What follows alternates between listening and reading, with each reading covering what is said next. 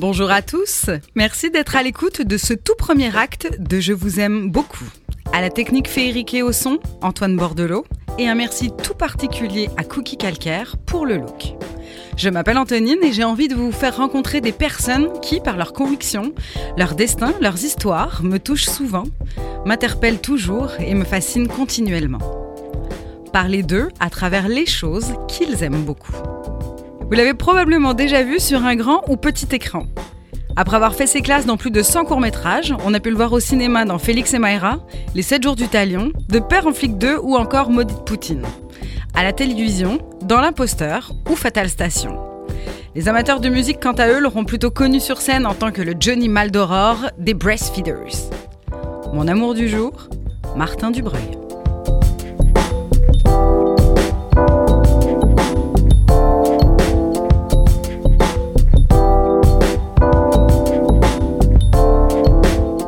Martin Dubreuil est un homme à l'animalité contagieuse que je regarde du coin de l'œil depuis près de 10 ans.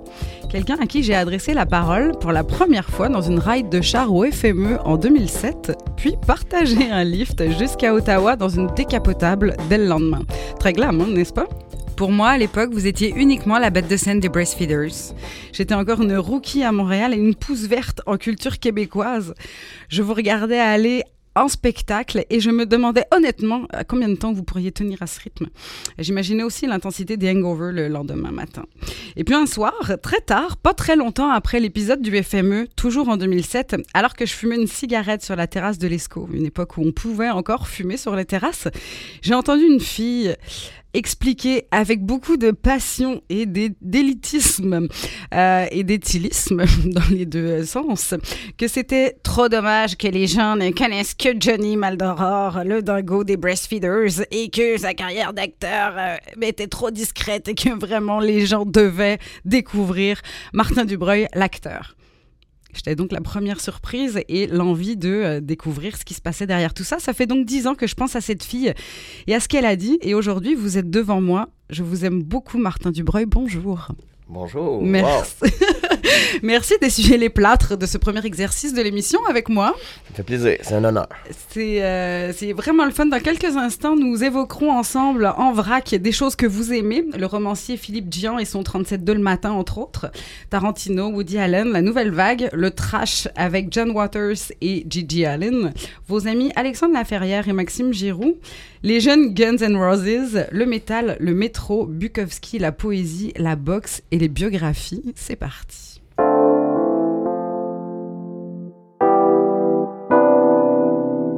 Alors, outre la bête et le co-parolier euh, dans le groupe rock des Breastfeeders, vous avez aussi joué dans plus de 100 courts-métrages, euh, étudiants et non étudiants. Ce qui a été votre école d'acteur, ça, et la lecture des biographies, on en reviendra un petit peu plus tard. Vous avez joué aussi dans de nombreuses séries et des longs métrages, souvent des seconds rôles. Et puis arrive Félix et Mayra en 2015 de Maxime Giroux, où vous tenez euh, le premier rôle. Un jeune euh, homme riche, paumé, qui tombe en amour avec une juive acidique. Un rôle qui vous emmène ailleurs des rôles que généralement le monde a, l'habitude de vous voir euh, en gros moté, paumé. paumé. Ça a fait du bien. Et puis, il y a eu Maudite Poutine, euh, qui est sorti au début de l'année 2017, un film de l'artiste audiovisuel Carl Lemieux, à la prémisse plutôt de base, selon moi, mais qui marque les esprits au fur et à mesure que les minutes s'égrènent. Ça a été mon cas, en tout cas. Martin Dubreuil, je vous aime beaucoup dans la scène finale de Maudite Poutine. Vous, on va brûler le punch, et c'est le cas de le dire. Euh, vous vous suicidez de manière euh, absolument violente pour sauver votre frère dans un long plan séquence. Uh-huh. Euh, comment est-ce que vous êtes allé chercher l'émotion pour faire ça euh... Ben, c'est. Il y, a différentes façons. Euh, je veux dire, euh, il y avait la concentration, évidemment, à la base. Mais je me souviens d'avoir demandé au Réal si on pouvait mettre de la musique parce que dans le film, il allait avoir de la musique euh, un peu euh, speed metal ou death metal qui allait jouer comme dans le radio de, de, mon personnage, dans sa petite, euh, son petit trailer. Puis pendant que j'envoie des bidons d'essence, puis qu'après ça, je, je, je, me couche dans le lit. Puis... Mais moi, j'ai demandé qu'ils mettent de l'opéra. J'ai dit, c'est possible, tu, tu prends pas le son, on peut-tu avoir de l'opéra? Il dit, ouais, oui, oui. Puis là, il m'a sorti une chanson d'opéra. Aussitôt que ça a commencé à jouer l'opéra, puis je me suis mis dans le mood, puis j'ai vidé mes bidons, j'avais les larmes aux yeux, puis. euh, puis c'est l'enchaînement dans le lit avec le. Quand je m'immole, mais c'est. C'est tout de suite, tout de chaînes, suite le moment là. où vous vous attachez aussi est très, très, très, très. C'est comme, ok, plus, il n'y a pas de possibilité de, de retour euh, en arrière. La Non. décision est prise. Puis... Ah ouais, c'était assez spécial. euh, C'était assez émouvant. Puis d'imaginer quelqu'un qui fait ça. Euh, Est-ce que c'est un petit peu le, le même travail que vous avez fait quand vous êtes allé chercher dans, pour le court métrage Ce n'est rien euh, qui est le père qui Hmm. euh, finalement ne va pas. Ben, il faut que j'arrête de brûler des punchs. J'ai regardé trop, j'ai regardé trop de choses. Ce père, donc, qui se rend compte que sa petite fille s'est fait abuser sexuellement et qui, qui veut se venger et qui Mhm. ben, le fait ou le fait pas, mais qui réfléchit toute une nuit à ça. ouais. Est-ce que c'est aller brasser la même chose à l'intérieur? Non, parce qu'honnêtement, ce n'est rien. J'ai- pas euh, plongé aussi creux dans. dans, dans, dans- J'avais pas besoin d'être autant en transe. Là. Euh, fallait que je trouve les émotions pour pleurer. Mais tu sais, des fois, on- ce que le monde voit à l'écran, puis ce que l'acteur a dans la tête, c'est- l'acteur s'inspire pas nécessairement du- du- de la- de l'histoire du ouais, personnage. moi, j'ai eu une petite technique là, pour pleurer. Là, que je peux vous faire. Je peux vous Acteur studio un acteur studio bien étrange. euh, j'ai eu un chat que j'ai beaucoup aimé dans ma vie, Gazelle. Puis euh, elle était morte, ça faisait pas longtemps. Puis j'avais une photo d'elle dans mes poches. que vous regardiez de Puis je sortais ma photo pour pleurer. Gazelle, on pense à toi, on te salue. Puis sur Maudite Poutine, j'ai pas, j'ai pas utilisé de technique comme ça. J'ai- Je me suis juste vraiment mis dedans. Mais tu sais, une photo, un souvenir, de la musique, c'est toutes sortes de, de- de- de- de trucs, tu sais. euh, ouais. Martin Dubreuil, je vous aime aussi beaucoup pour votre discrétion. Finalement, je me rends compte que euh, vous parlez assez volontiers. Il suffit juste de vous poser des questions. vous Ouais. là, pas si sauvage, en fait. Mais là, je- quand je parlais de discrétion, je parlais du fait que on, vous, vous surfiez pas trop sur le fait que vous étiez co-parolier avec Luc Briand dans les Breastfeeders. On le savait pas trop. Lui était devant. euh, chanteur, euh, leader, etc. et, euh, et en fait, en fait, non, vous écrivez euh, tout, depuis toujours et de la poésie, et des paroles de chansons et même des Oui, mais c'est dur à annoncer. Tu annonces ça de quelle façon, là, tu sais? Je sais pas.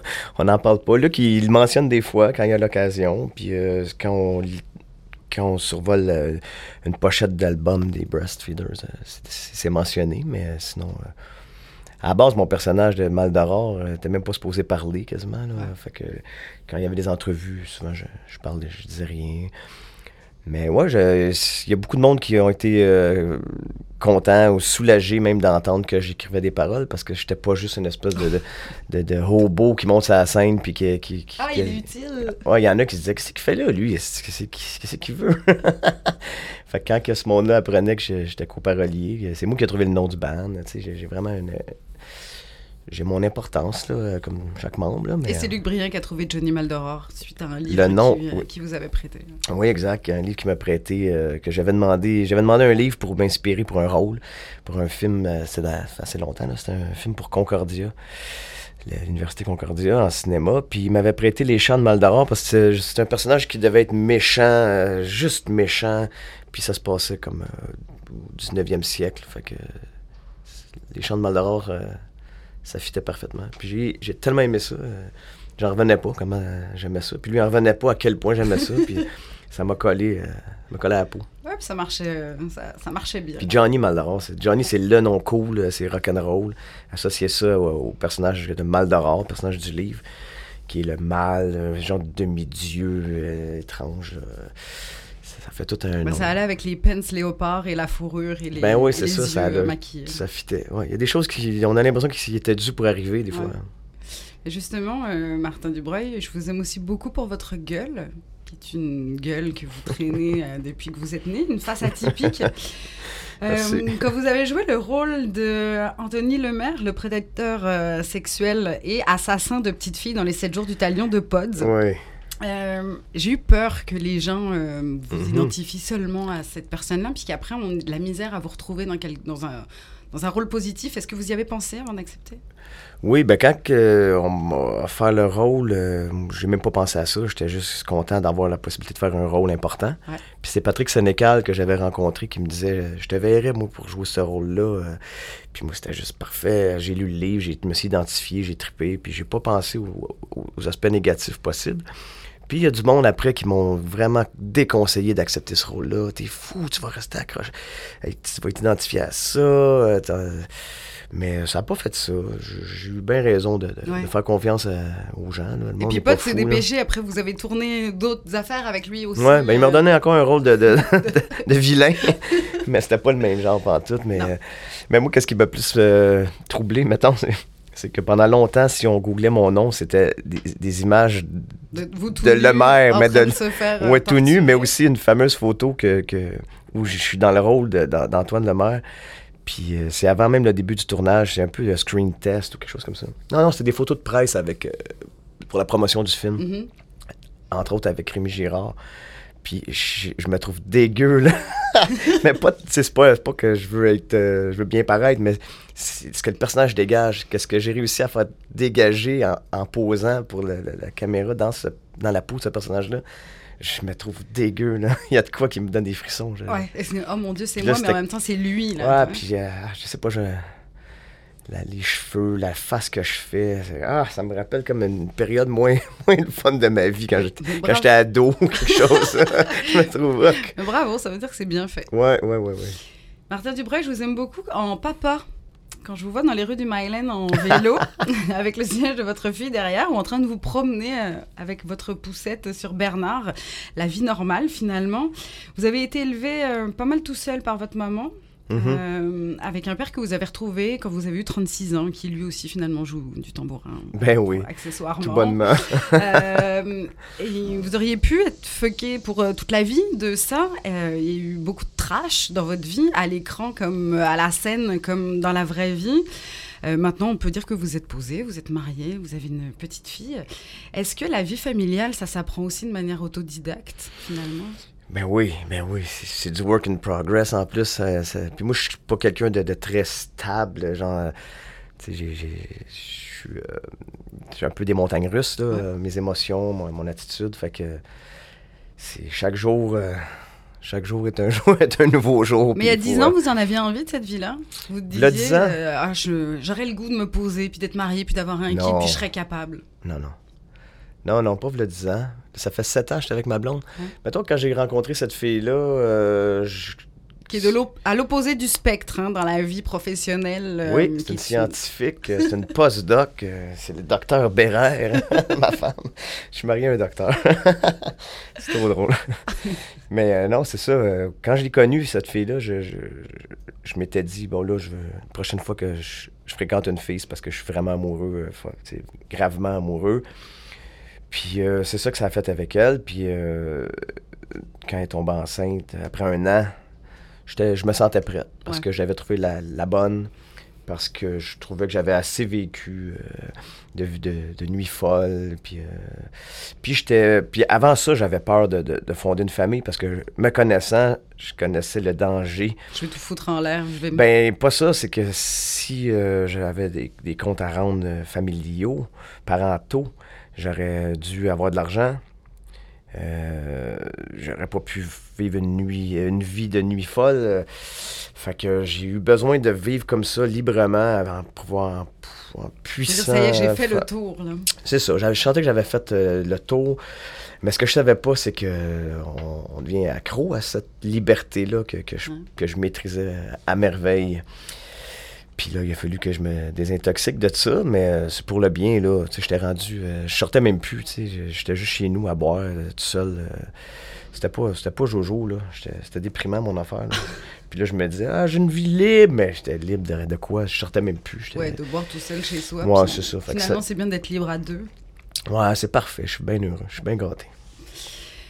Merci. Et vous, Martin Dubreuil, qu'est-ce que vous aimez? On va écouter euh, le premier extrait. I saw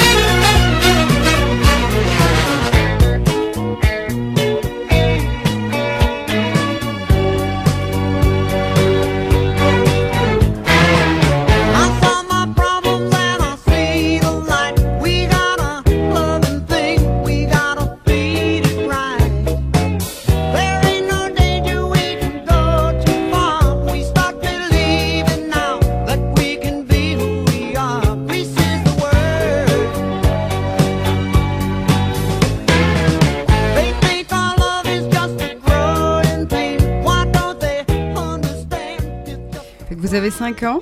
Eh, ah, vous êtes au cinéma. Est-ce que là, vous venez de revoir ah, votre vie passée devant vous? là, j'étais motif en plus, c'est ouais. Aïe, aïe, aïe, c'est fou la vie. Ah, j'ai vraiment. Cette chanson-là, à chaque fois que je l'entends, j'ai 5 ans, j'étais assis dans le cinéma, puis euh, je... revois vraiment la salle, je revois avec qui je suis, puis tout ça, puis. Euh, ah. Le vinyle de votre vie et le film. J'en ai, j'ai trois ou quatre vinyles de Grease chez nous. Pour être sûr de ne pas les Bizarrement, ils, maganer? ils collent à, moi ces vinyles-là. J'ai- C'est des accidents de parcours. euh, J'en ai deux depuis que je suis jeune. Pour, euh, il y en a un que j'avais acheté, il y en a un que c'est ma tante me l'avait donné. Puis à un moment donné, à- il me manque bien des vinyles. Là. Les, les disques se passent. De, tu prêtes des disques à quelqu'un ou tu dans une boîte, tu déménages. Je sais pas. J'ai- J'ai perdu des affaires. J'ai perdu des disques, mais je me suis ramassé avec quatre vinyles de Grease. C'est comme. euh, c'est les survivants. ils collent à moi ces, ces, ces, ces- disques-là. Mais oui. euh, C'est un peu le premier Johnny de votre vie finalement, hein, Ouais, John c'est Travolta. Oui, oui, oui, tout à fait. C'est Johnny. euh, Je me prenais pour lui. euh, je- Moi, puis il y avait la petite voisine que. que J'étais allé avec ma mon jeune oncle, ma jeune tante, qui était vraiment. À cet âge-là, euh, à ce moment-là, eux autres, ils avaient comme 15 ans. tu sais. Ok. C'est vraiment des jeunes oncles et tantes. Moi, j'ai 5 ans, 5 ans à peu près. Puis il y a cette petite voisine-là qui, qu'on invitait avec nous autres au cinéma. Puis moi, puis elle, on n'arrête pas de parler pendant le film. Puis j'entends le monde. Chut, chut, chut, chut. Puis là, je me souviens, je disais, Hey, moi, j'ai, j'ai un code comme lui. Puis elle disait, j'ai des. On, on se comparait aux deux personnages du film. Puis euh, ça. C'est injection. Euh, je, je voulais être ce, ce personnage-là. Le goût de la danse aussi, ça vient la un peu danse, sûrement. Puis c'est drôle parce que ça m'a pris du temps avant de me dégêner puis euh, à, danser dans la vie. Puis, euh, à un moment donné, j'étais dans un party de ma première job. Je travaillais chez Red Lobster, euh, plongeur. Puis, euh, j'avais bu comme une des premières fois. J'avais comme 15 ans. Puis, c'était la chanson Born to be Wild de Steppenwolf qui avait commencé à jouer. Puis, il y avait déjà des employés qui dansaient, puis tout ça, dans une petite, genre de petite salle. là. Puis là, une fois chaud un peu, j'ai entendu ce tune là puis je me suis lancé la piste de danse, puis je suis sorti de- Tous les moves se sont mis à apparaître. Là. Je me suis rendu compte que j'avais. Mais je les connais tous ces. Je Ouais, c'est ça, a-. Fait que ça, ça a été un déclencheur. Ça, Mais peu euh, C'est le déclencheur du, du cinéma, du grand écran, de tout ça. Après, évidemment, Ben ouais. arrive Tarantino avec Réservoir Dog. Ouais, ben, avant tard, ça, il y a eu. moi, j'étais chez ma mère, j'écoutais tout le temps des films à la télé. Tu sais, avec un, un meilleur ami, je m'étais fait euh, terrien. On écoutait tout le temps des films. Puis, mais à un moment donné, oui, euh, quand j'ai commencé à vouloir être acteur, ça a été par Raging Bull que j'ai euh, Ouais. eu le flash que j'ai vu de, de, De Niro. Niro. Puis j'ai dit, OK, moi, c'est ça, je suis capable de faire ça, je vais faire ça. Puis, puis après ça, Tarantino avec Reservoir Dogs, euh, je voulais être réalisateur, euh, je voulais écrire, je voulais acter, je voulais tout faire ça. Je voulais être un Woody Allen. Ouais. Fait que Woody Allen, Tarantino, c'est ça, c'est des années euh, 91, 12, je sais pas trop. C'est la période de- des films d'horreur euh, à super écran chez votre cousin? Non, Chez ça c'était avant les films d'horreur. C'est Ça c'est avant. plus le- la, la jeunesse, l'enfance quasiment. Entre Grease et, et Tarantino. Tarantino et Woody Allen, il y a eu les films d'horreur, puis tout ça, les films apocalyptiques. euh, puis, euh, mais, ouais, Tarantino, ça a été vraiment. Tous ces films euh, sont bien valables, là, mais Reservoir Dogs, ça a été. euh, Il y, a- il y a une façon que les acteurs ont de jouer bien réaliste. euh, c'est riche. Puis, tu sais, moi, je joue souvent des personnages blessés qui, qui souffrent physiquement, tout ça. Puis euh, j'ai toujours la référence de Tim Roth, qui joue Mr. Orange dans Reservoir Dogs, puis que dès le début du film, il, s'est fait tirer dans le ventre. Il est dans l'auto en arrière, puis il souffre. Puis, euh, il est tellement bon, il est tellement crédible. Puis à un moment donné, euh, Mr. White, Harvey Keitel, qui, qui, peigne les cheveux, puis qui dit un secret dans l'oreille qu'on sait même pas ce qu'il dit. puis Tim Roth, il, il se met à rire, puis après ça, il rit comme deux secondes, puis ah, la douleur le reprend, puis il grimace. Puis ça, c'est tout le temps pour moi une référence de, de perfection. hein. De passer de l'un à l'autre. et de- Ouais, d'être crédible à 100% dans, dans- le jeu physique. ouais. Le trash, on va forcément en parler un petit peu. Ça saupoudre euh, votre vie, votre carrière. euh, Il y a John Waters. Mais là, il faut que j'enlève cette poudre-là sur mes épaules. Oui, mais en même temps, c'est pas, pas forcément négatif. Hein? Non, non, non, c'est pas forcément été, euh, négatif. John Waters, en faisant la recherche, moi je connaissais pas tr- très très bien, je dois l'avouer. Je connais d'autres choses bien, mais ça, j'étais pas. euh, Dans Pink Flamingos, il est obligé de payer une amende pour euh, obscénité. C'est vrai? Au cinéma. Ouais. Et euh, je trouvais ça quand même assez fou. Et dans Female Trouble, il y a comme il y a Divine qui est un travesti qui réussit l'exploit de se violer lui-même.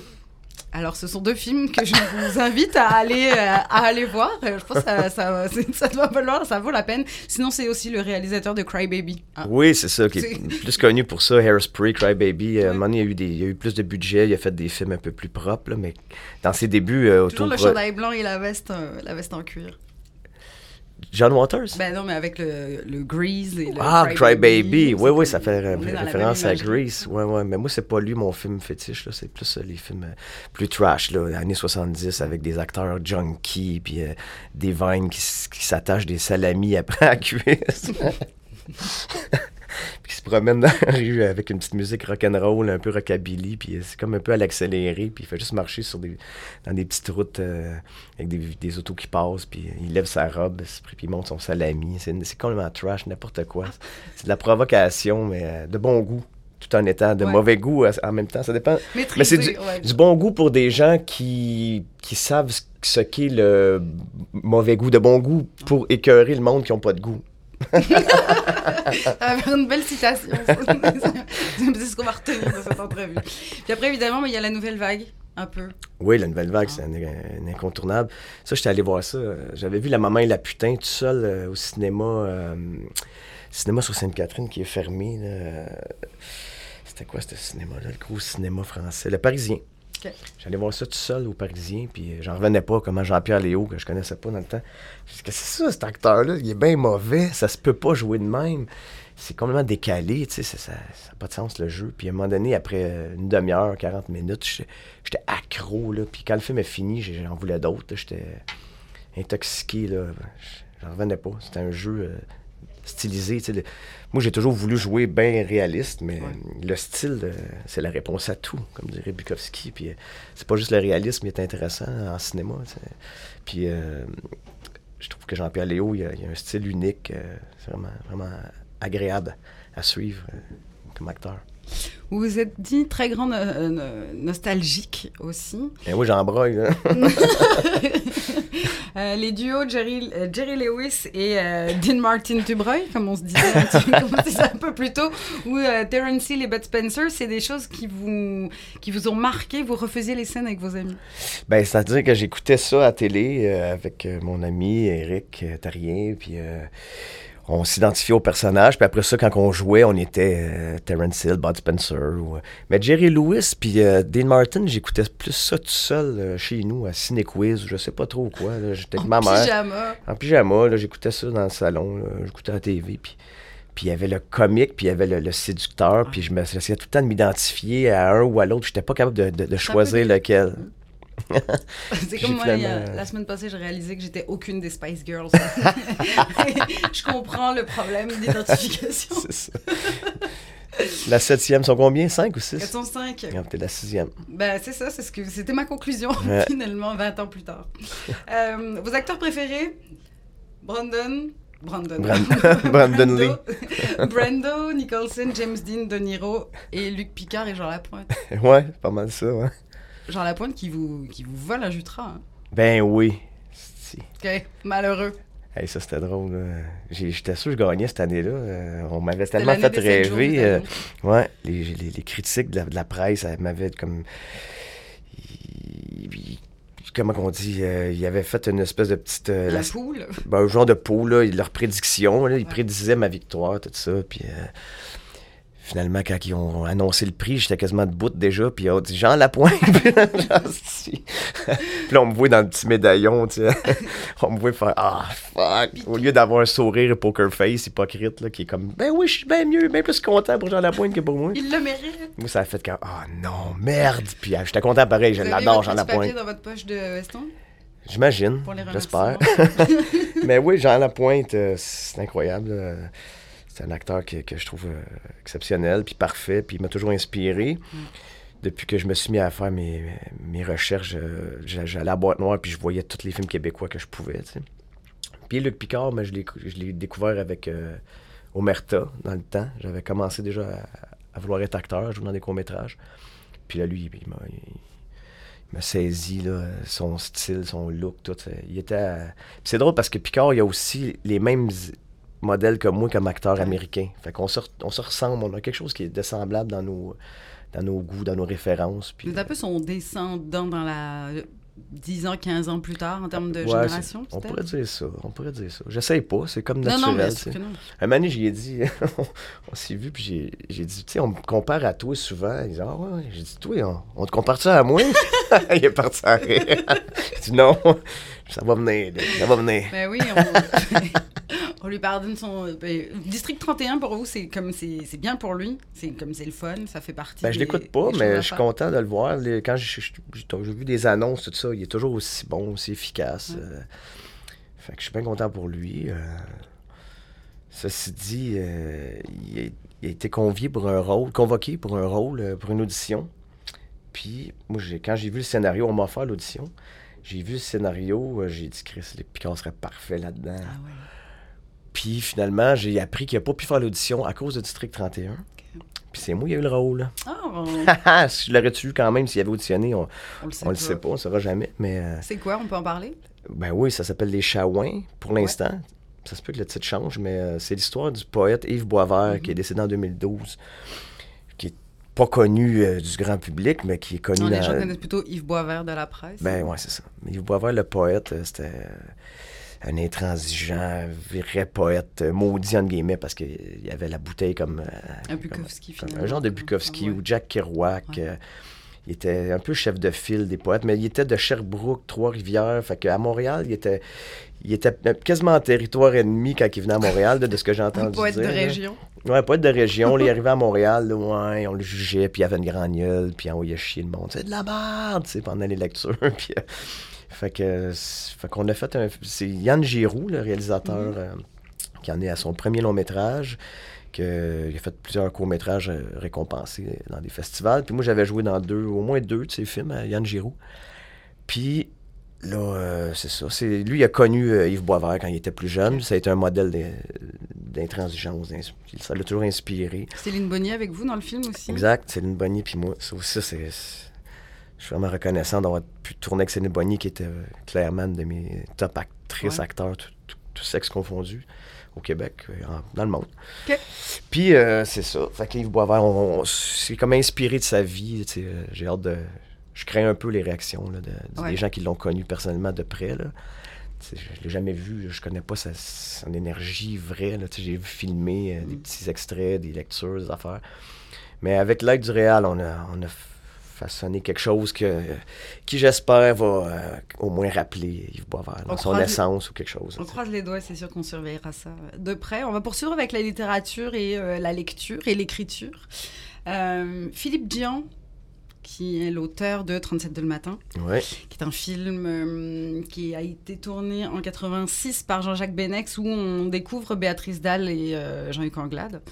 Euh, et c'est votre auteur lien avec Luc Briand, on va dire. Ça, c'est la, la genèse des breastfeeders, ça commence. euh, Ben, c'est que quand on se rencontre, moi puis Luc, euh, on s'est on s'est connus au cégep, tout ça, on s'était on n'était pas au courant que tous les deux, chacun de notre bord, on lisait du Philippe Gian, mais c'était le cas, on lisait du Philippe Gian, puis on, on charmait les filles, chacun de notre bord, on, était, on, a même, on a même fréquenté la même fille en même temps, moi puis Luc, en lisant du, du Philippe Gian, chacun de notre bord sans le savoir. Puis euh, au fil du temps, on s'est perdu de vue, puis on s'est retrouvés, puis là, on est devenus voisins, puis là, on, on a participé à des soirées de poésie ensemble, puis là, on s'est appris qu'on était des fans de Philippe Gian. Puis, euh, mais c'est ça, j'ai connu Philippe Gian en, en voyant le film 37.2 le matin. Après ça, à la bibliothèque, j'ai pris un de ses livres, qui était la suite. Je pense que j'ai lu le livre avant de voir le film. La suite de 37.2 Oui, il y avant, a une ouais. suite qui s'appelle... Colin. On va le retrouver. Euh... Échine, ça se peut-tu? Ou c'est c'est peut-être pas celle-là?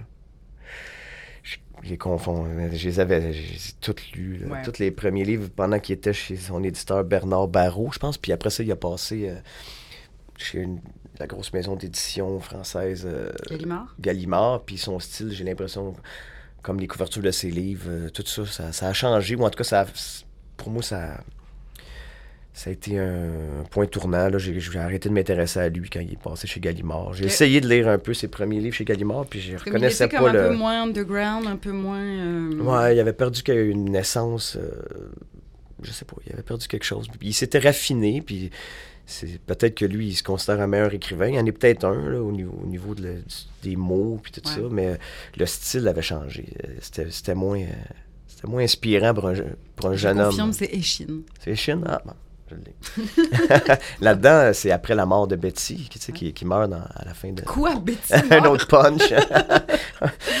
fait que, ouais, ça commence quatre ans après la mort de Betty. Puis là, lui, euh, il, il est coloc avec un vieux poète. euh, puis, c'est- c'est- c'est c'est bien bon. Dans le temps, en On tout s'y cas, quand j'étais jeune, peu, euh, c'était bien bon. ça, ça, ça- ça te motive, ça te donne le goût de vivre une vie de bohème, puis de rencontrer du monde, d'être, euh, un peu ça, ça brosse, ça bohème, puis avoir une passion, puis euh, tout faire pour, pour ta passion. Ouais. Un peu Martin Dubreuil, quoi. Ça m'a servi. Il a dit, ils ne se sont, euh, les livres ne sont jamais les livres que j'avais envie d'écrire au départ. J'essaye d'écrire le livre que j'ai envie de lire, mais on change et une fois qu'il est terminé, alors il ne me contente plus, donc je suis obligée d'écrire un autre livre. Est-ce que vous, ça vous empêche de, de- d'écrire peut-être éventuellement? Parce que je sais que vous avez écrit beaucoup, puis là beaucoup moins, mais est-ce que maintenant c'est quelque chose qui pourrait vous correspondre aussi dans le J'évolue tellement dans que, que euh, est-ce que ça me correspond? Donc finalement j'écris plus parce que euh, parce que Ben- j'arrive pas à tout remettre ensemble au même moment. Ben, moi, j'ai peut-être deux gros problèmes en tant que, que- qu'écrivain ouais. ou qu'auteur. C'est que j'ai de la misère à mener à terme ce que j'entreprends. Fait qu'écrire un livre, même, euh, tu sais, des poèmes, ça se fait vite, là. T'accumules les poèmes, mais là, d'aller jusqu'au bout pour faire publier moi, un recueil, ça aussi, j'ai jamais réussi parce que c'est, j'arrive pas à mener à terme. Mais il y en ça que, assez. comme acteur, ça marche parce que c'est pas moi qui, qui, qui- qui contrôle les choses. Moi, je fais ce qu'on me dit, puis après ça, c'est pas moi qui rappe la patente. tu sais, c'est- Ouais, l'échéance de la. Ouais, ouais. Moi, j'ai pas le choix. J'ai, on me fait un horaire, puis là, je suis là parce que je suis quand même quelqu'un d'assidu, mais euh, réaliser un film, j'en ai fait des courts-métrages euh, série B. J'ai, réussi à les finir avec un, un générique, puis tout ça. ça tient quasiment du miracle. Mais euh, écrire quelque chose à long terme, euh, c'est un objectif. Puis autre, euh, autre problème, c'est euh, justement, je je suis perfectionniste, puis j'ai tendance à, au lieu de garrocher quelque chose puis le corriger, je vais, je vais travailler phrase par phrase. Puis je sais que Philippe Jean, il était, il était comme ça aussi. Je me souviens d'avoir lu ça, qui disait que... Histoire il- de continuer d'avancer mais d'arrêter de retourner en arrière. Ben, c'est d'é- d'écrire, euh, prendre le temps de peaufiner chaque phrase au fur et à mesure que tu Mhm. l'écris, au lieu de la lancer toute, puis après ça, retravailler. Fait que ça, ça fait que tu finis jamais, on dirait. Tu t'arrêtes, tu passes à d'autres choses. Puis c'est euh, un côté perfectionniste qui fait que des fois, j'aime mieux rien faire puis imaginer l'affaire que de, de- de- de l'essayer parce que je, je, je sais pas, j'y pense puis je voudrais que ça soit parfait. Puis là, je suis comme, j'ose pas essayer parce que j'ai l'impression que ça, ça le sera pas. Puis euh, je stagne. Mais le jeu, c'est ça. quand tu as quelque chose, euh, un compte à rendre, euh, en général, moi, quand j'ai. Si j'ai, je fais des choses pour moi-même, je peux rester assis sur le bord de mon lit puis penser, tu sais, rien faire.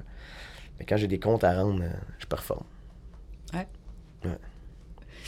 On va parler de Carl Lemieux et de. Non, pardon, de Alexandre Laferrière et de Maxime Giraud. Carl Lemieux, on en a déjà parlé euh, tout à l'heure, qui sont. ben, Alexandre Laferrière, c'est votre ami de très longue date. Oui, on s'est connus, on avait 17 ans à peu près. Et Maxime Giroux, donc le réalisateur de euh, Félix et Moira, dont on a parlé au début, mais aussi le réalisateur du Rouge au Sol, qui est un court-métrage avec lequel vous avez beaucoup voyagé, qui vous a Mhm. euh, offert des prix. Oui. Qui Mais moi, j'ai pas vraiment voyagé, j'ai pas suivi le film. Non? Pas bien, ben, peut-être à Chicoutimi. Ah Un gros voyage. ouais, c'est ça. Euh, Parlez-moi un peu de ces deux gars-là. Ben, euh, moi, j'allais à l'école avec Marco Cagliari, à Joseph-François Perrault, dans le quartier Saint-Michel. Mhm. Puis à un moment donné, euh, j'avais, je m'étais mis à, à être drummer, essayer d'être drummer. Ouais. Puis Marco, qui était dans Anonymous, le groupe metal, Mhm.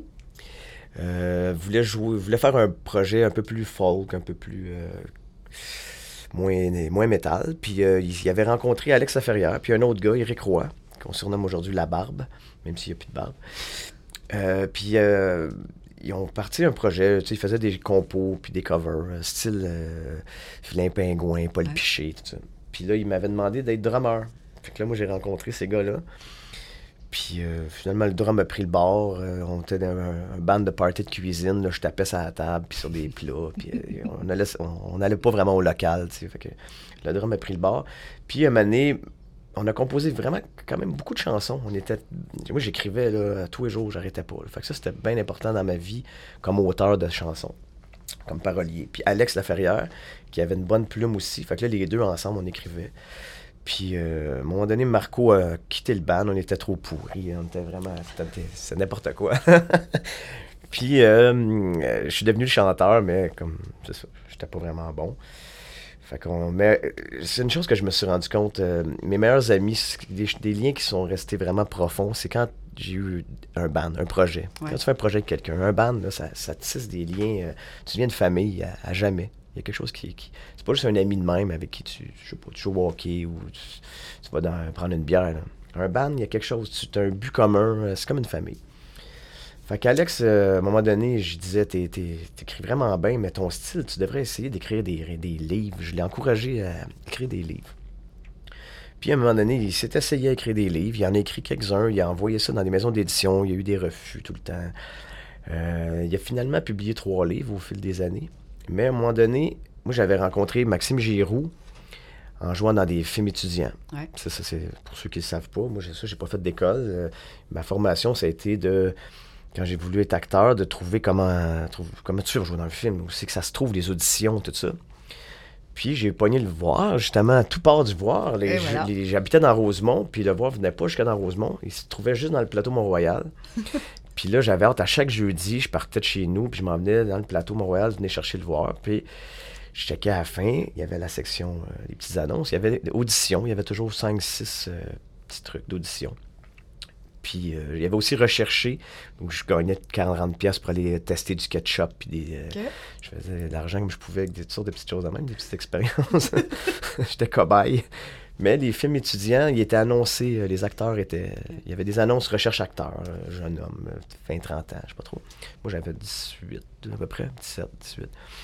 Puis j'ai fait toutes les écoles de cinéma, les cégeps, les universités. Puis j'avais joué dans un film de cégep c'est japontique. Puis il un gars, Stéphane Raymond, qui après ça était rendu à Concordia, qui m'a fait jouer dans son film à Concordia. Là, j'ai rencontré sa petite gang de Concordia. Maxime Giroux faisait partie de cette gang-là. Mais moi, j'ai joué pour comme trois, quatre amis à Stéphane Raymond. Mais j'ai connu Max à la rétrospective de fin d'année.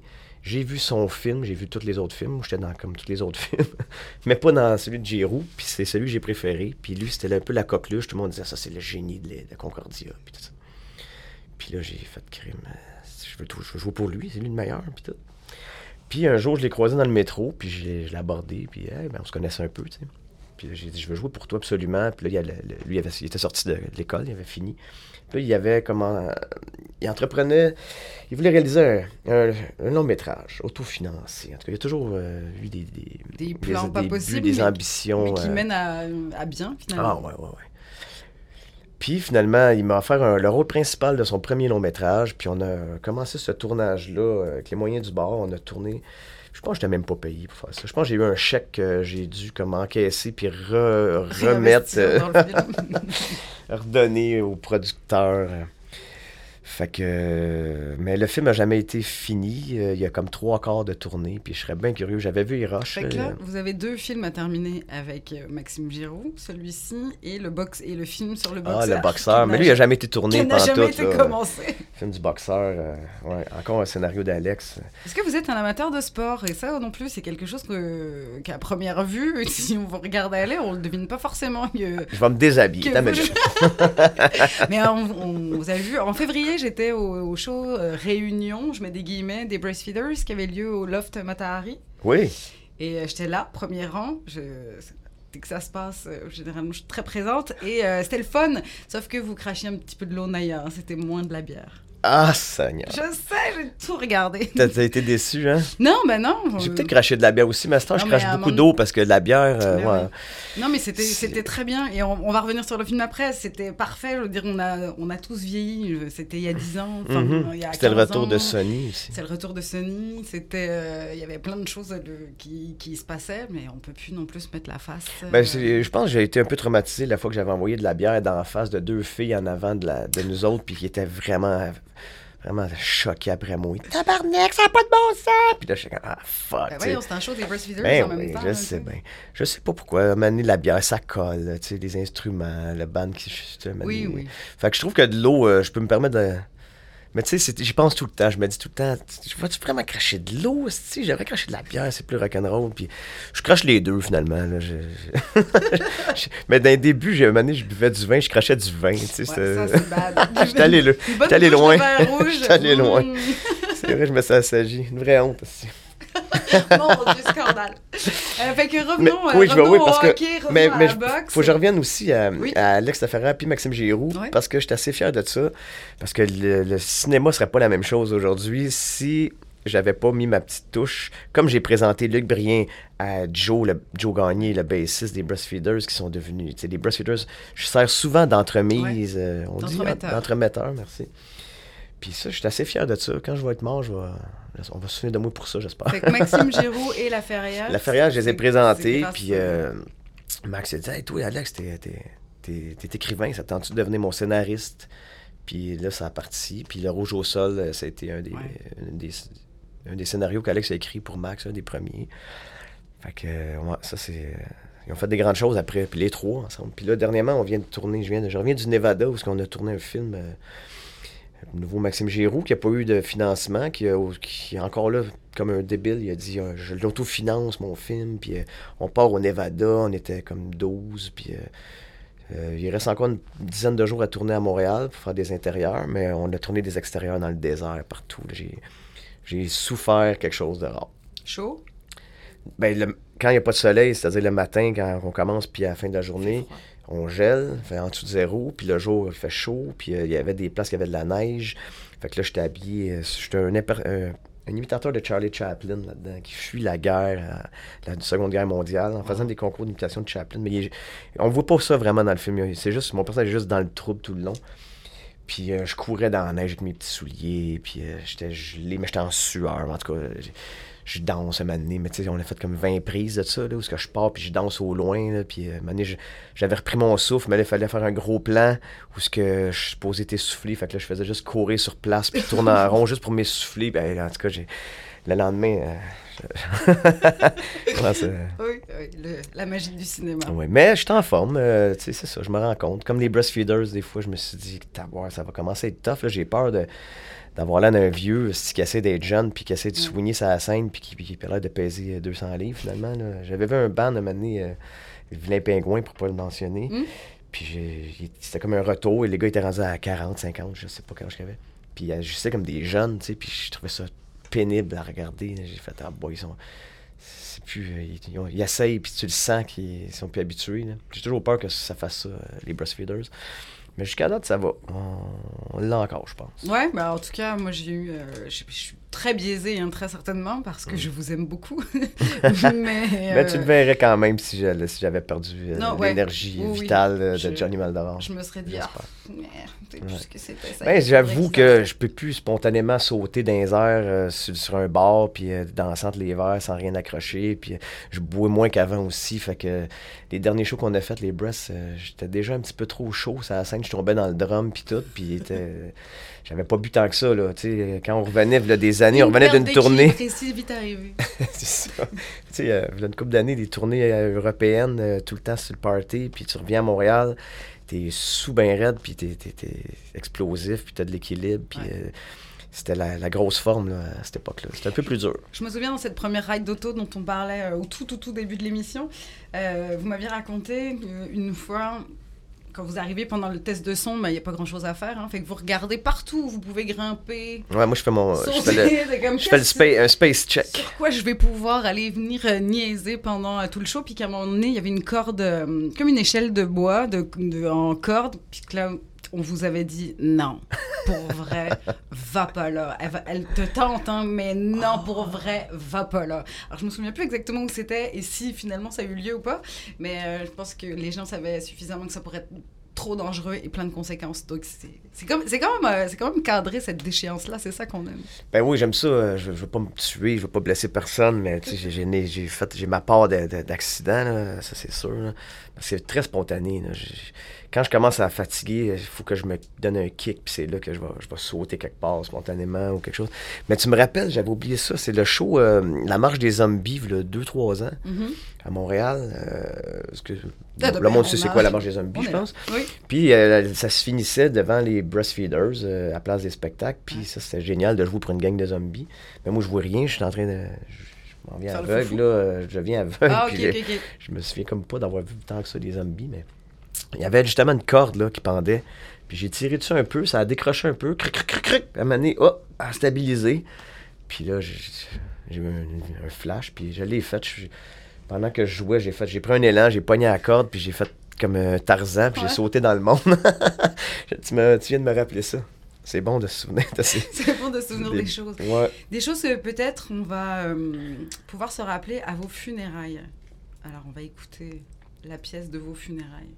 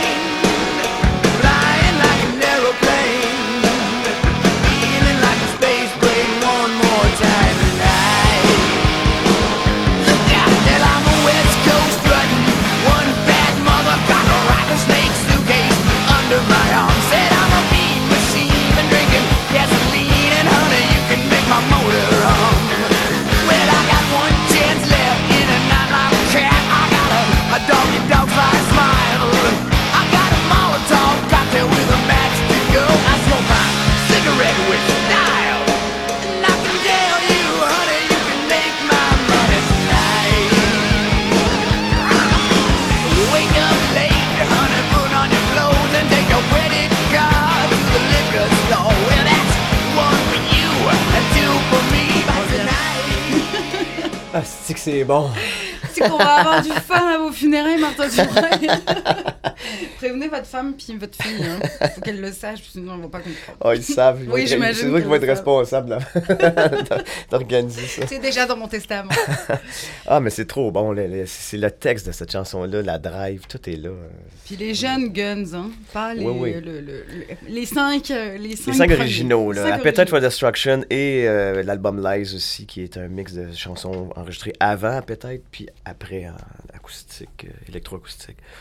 Mais c'est parce que le texte, c'est euh, I got a Molotov cocktail.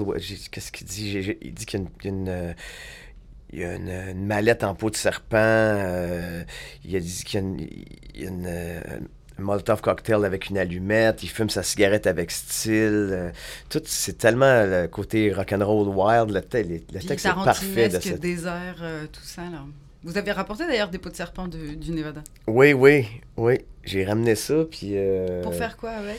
Ben pour ma fille. Ouais. Je trouvais que c'était... J'ai pas trop de misère à m'imaginer encore être un enfant puis recevoir des, euh, des choses là, qui m'arrivent, là, puis euh, qui m'arriveraient. Puis il me semble recevoir des pots de serpent du désert, du Nevada, où ce que mon père était parti. euh, c'est assez trippant. Mais tu sais, elle les a vus, puis elle- je pourrais m'en débarrasser. Ma blonde, elle aimerait ça que je les jette. Puis les chats capotent. Les chats, ils, ils cherchent les pots de serpent, ils les sentent. Mais là, je les ai mis dans un ziploc, puis euh, je les ai cachés quelque part. Non, là. ça va être un beau trésor. pour- Ben, me semble. Moi, je suis un ramasseux. Là. Ça- ça- de quoi virer fou aussi. Là. Ouais. Notre appart est petit, puis il y a trop d'affaires. La cave, elle déborde de C'est décoré comment chez vous? Est-ce que c'est du Ikea ou est-ce que c'est du brocante euh, brocante. 50s, euh, Ben, c'est même pas. Il n'y a pas d'époque. C'est un mélange d'affaires. euh, C'est bien hétéroclite. euh, beaucoup de choses usées. euh. Ma blonde aime mieux les. euh, Ma blonde a du goût, puis elle veut des choses un peu plus classe, un peu, un peu plus propres. tu sais, euh. Puis moi, j'aime ça, les affaires tout croche, euh, cassées, raboutées. euh. Fait que des fois, c'est. Faut qu'on. on- Tous les deux, on mette de l'eau dans notre vin pour la décoration. Ça donne, ça donne un petit appart bien chaleureux, je pense que. Mais un peu trop, un petit peu trop encombré. des, des choses en métal. Oui, métal euh, rouillé, euh, tordu.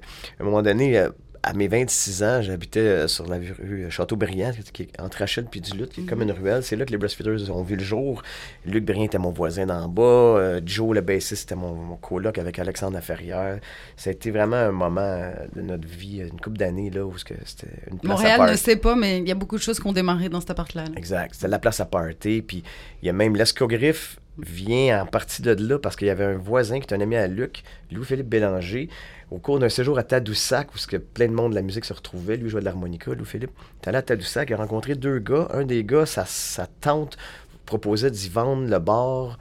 euh, L'Escogriffe sur Saint-Denis. Lui, il a rencontré, euh, Louis-Philippe a rencontré ces deux gars-là. Ils sont revenus à Montréal, ils ont décidé de se mettre ensemble, d'acheter l'Escogriffe. Puis c'est né là, l'Escogriffe. Euh, puis nous autres, on était, c'est ça, les résidents de Châteaubriand, bon, on se tenait à l'Esco. Des résidents de l'escogriffe. puis là, on allait au Diable Vert où Suzy travaillait. Ouais. Puis Joe avait spoté Suzy, puis... il- on- en tout cas, on allait à l'Esco, on ramenait du monde, euh, pas à l'Esco, mais au Diable Vert, puis on ramenait du monde, dont surtout des filles, parce qu'on était une gang de gars. Donc, Suzy qui a rejoint les Breastfeeders. Hein, C'est va ça. Puis là, on ramenait les employés, euh, pas les employés, mais les, les clients de- du Diable Vert à l'ESCO pour meubler un peu l'ESCO, parce qu'il n'y avait personne, c'était vide. Puis là, on amenait du monde là, puis on faisait des parties là, puis euh, le Suzy qui venait nous rejoindre, puis tout vient pas mal de, de Châteaubriand. Et à cette époque-là, j'avais 20 j'ai eu 26 ans. 26 ans, ça a toujours été mon chiffre fétiche, puis le, le chiffre 26. Ouais. Puis j'avais prédit qu'à 26 ans, euh, il allait se passer des grandes choses dans ma vie. Comme de fait, c'est là que je suis devenu acteur professionnel. J'ai rencontré Pierre Falardeau, puis qui m'a fait jouer dans Elvis Graton 2, puis après ça, dans, les, dans 15 février du 139. Où vous rencontrez Luc Picard aussi pour la première Oui, fois. je joue avec Luc Picard dans, les- dans 15 février. Puis dans Elvis Graton 2 aussi, il joue Vous faites, là-dedans. le, faites le- un line-up, non? Tous Oui, puis lui est hein? là-dedans aussi. Il Ouais. joue le sick là, qui passe à- avant moi, je pense. Puis, euh, euh, je voulais en venir avec ça, c'est ça. Je monte sur le toit. On allait souvent sur notre toit. Puis euh, j'avais trouvé une- un pot de peinture vide, tout rouillé, avec des trous dedans. C'est si beau. Hey, je l'aimais, là. C'était comme Wow! Puis je l'ai gardé pendant des années, puis je pense que je l'ai jeté. euh, À force de déménager, j'ai déménagé souvent. Le monde qui- C'est souvent le même monde qui m'aidait à déménager. Ton pot de peinture cette année. ton esti de pot de peinture, vas-tu nous jeter ça une fois pour toutes? Non, mon pot. de- Puis j'avais une collection de capes de roue aussi dans des sacs de poubelle, plein de capes de roue. J'ai juste gardé les plus importants. là. Il m'en Ok. reste peut-être 6. J'ai jeté les 20 autres. là. À l'ESCO, j'ai déjà exposé aussi mes capes de roue. Il y a des expos euh, de peinture ou de trucs. J'avais exposé mes capes de roue, puis j'avais mis un titre à chaque cape de roue, un titre poétique. euh, Clair de lune euh, obscur, ou n'importe quoi. Là. Puis c'était toutes mes capes de roue. puis C'était une très belle exposition. On va parler, euh, on va continuer de parler des petites choses comme ça qui vous plaisent. Euh, un bruit qui, que vous aimez beaucoup.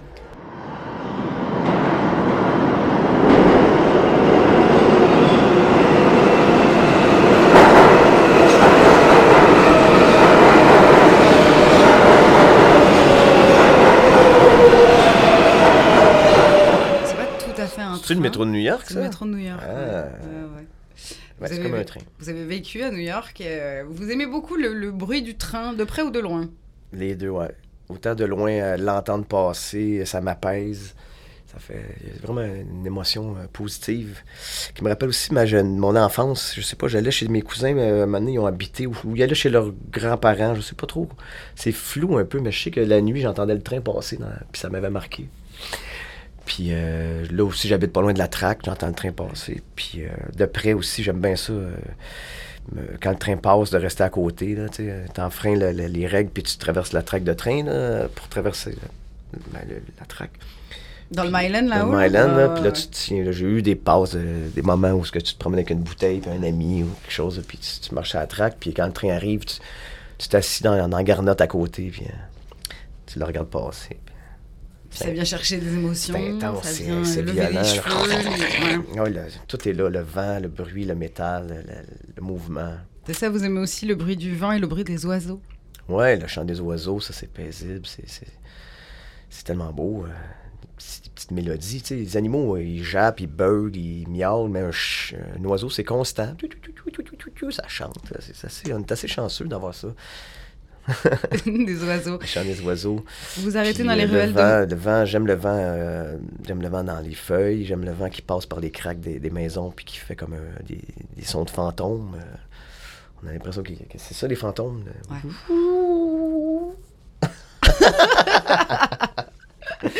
Est-ce que vous écoutez les... le chant des oiseaux dans les ruelles à Montréal? Parce que vous aimez les ruelles à Montréal. Et c'est ce qui vous manquait à New York d'ailleurs quand vous, te- vous êtes allé y vivre. Oui, oui. Il n'y avait pas d'endroit pour se, pour se cacher finalement, d'endroit euh, sans bruit?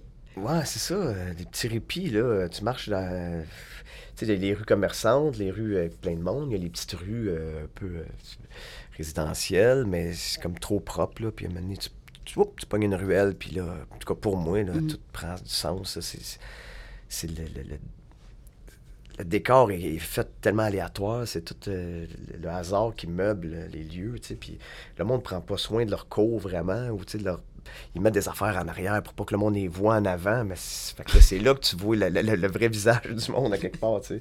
Il n'y a pas de parure, là. C'est, puis les, chaque clôture est différente, puis c'est rabouté avec la broche, puis euh, la nuit, t'as des chats, t'as des- la vitre qui brille, puis j'aime la vitre qui brise. je- Fait que là, t'as des éclats de verre brisés qui brillent sous les lampadaires avec des chats, tout ça, puis c'est un peu inquiétant. Puis le jour, euh, des enfants jouent dans la ruelle, t'as du linge sur les cordes, c'est le jour et la nuit, quoi. Ouais. Fait que, ah ouais, les ruelles, là, quand j'étais à New York, ça me manquait. euh, Ça, ça me manquait vraiment. Mais il y avait d'autres choses. Puis il y avait le métro de New York qui, qui, qui équivaut quasiment à, à une ruelle, un monde souterrain. Ouais. euh. puis j'habitais habité un an dans le Bronx, un an à Brooklyn. Puis euh, le- le- dans le Bronx, le, le métro, euh, il est extérieur pendant un bon bout de temps. Fait que ça, j'aimais bien ça. Les... J'aime aussi les toits de maison. euh.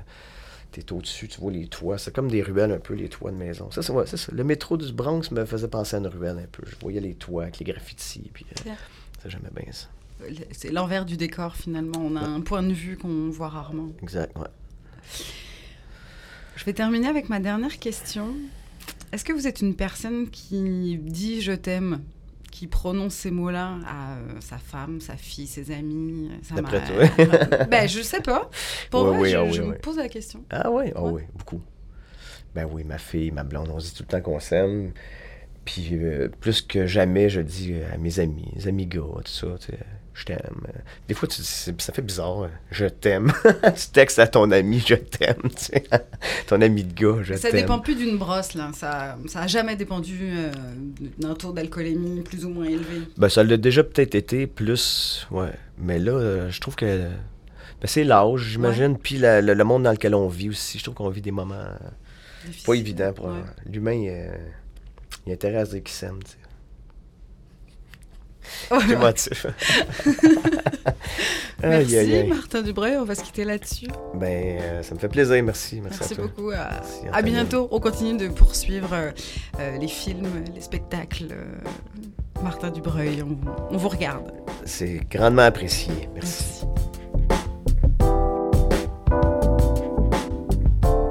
Un merci éternel à Martin Dubreuil d'avoir été disponible pour ce premier acte de Je vous aime beaucoup.